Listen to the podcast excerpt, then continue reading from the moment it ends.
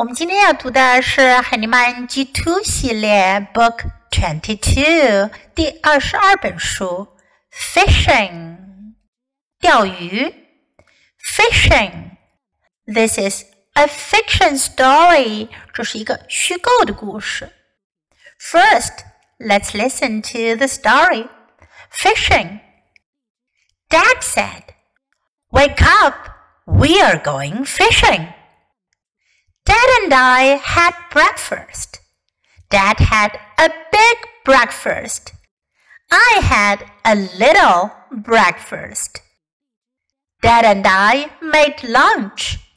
Dad made a big lunch. I made a little lunch. Dad said, Get your fishing rod. I got my little fishing rod. Dad got his big fishing rod. Dad got his big box. I got my little box. Dad said, Put on your boots. Dad put on his big boots. I put on my little boots. Look, Dad said, I have a little fish. Look, I said, I have a big fish. 这故事讲了父女两个人去钓鱼前做的准备工作和他们钓到的鱼。小朋友们发现没有？我们最关键的两个词呢，一个是 big，一个是 little，大的和小的。好，我们从头看一下这个故事当中，我们可以学到哪些？Dad said, "Wake up, wake up，醒醒，醒来。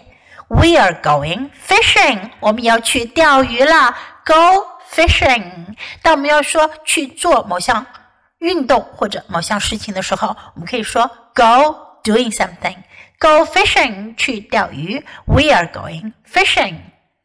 Had breakfast 吃了早餐。A big breakfast. A little breakfast 一份大大的早餐，也就是一份丰盛的早餐。A little breakfast 一份小小的早餐，也就是一份简单的早餐。Made lunch，做午饭，做午饭要带去钓鱼的时候吃。A big lunch，一份大大的午餐，一份丰盛的午餐。A little lunch，一份小小的午餐，一份简单的午餐。Fishing rod，钓鱼竿。Get your fishing rod，拿上你的钓鱼竿。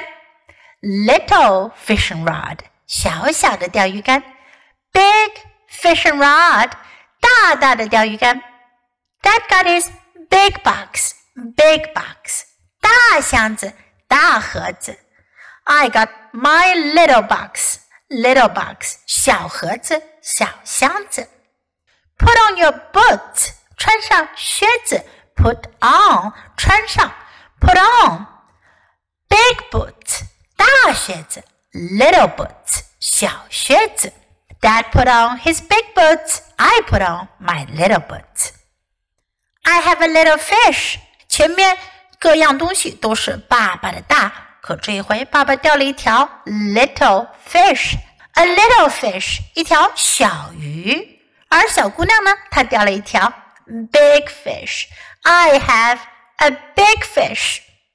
OK，这篇故事都弄懂了吧？now let's read the book together, sentence by sentence. Fishing.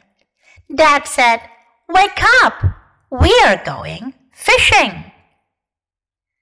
Dad and I had breakfast. Dad had a big breakfast. I had a little breakfast. Dad and I made lunch. Dad made a big lunch. I made a little lunch. Dad said, Get your fishing rod. I got my little fishing rod. Dad got his big fishing rod. Dad got his big box. I got my little box. Dad said, Put on your boots. Dad put on his big boots. I put on my little boots. Look, Dad said. I have a little fish. Look, I said. I have a big fish. OK，今天的绘本我们就读到这里。Until next time, goodbye.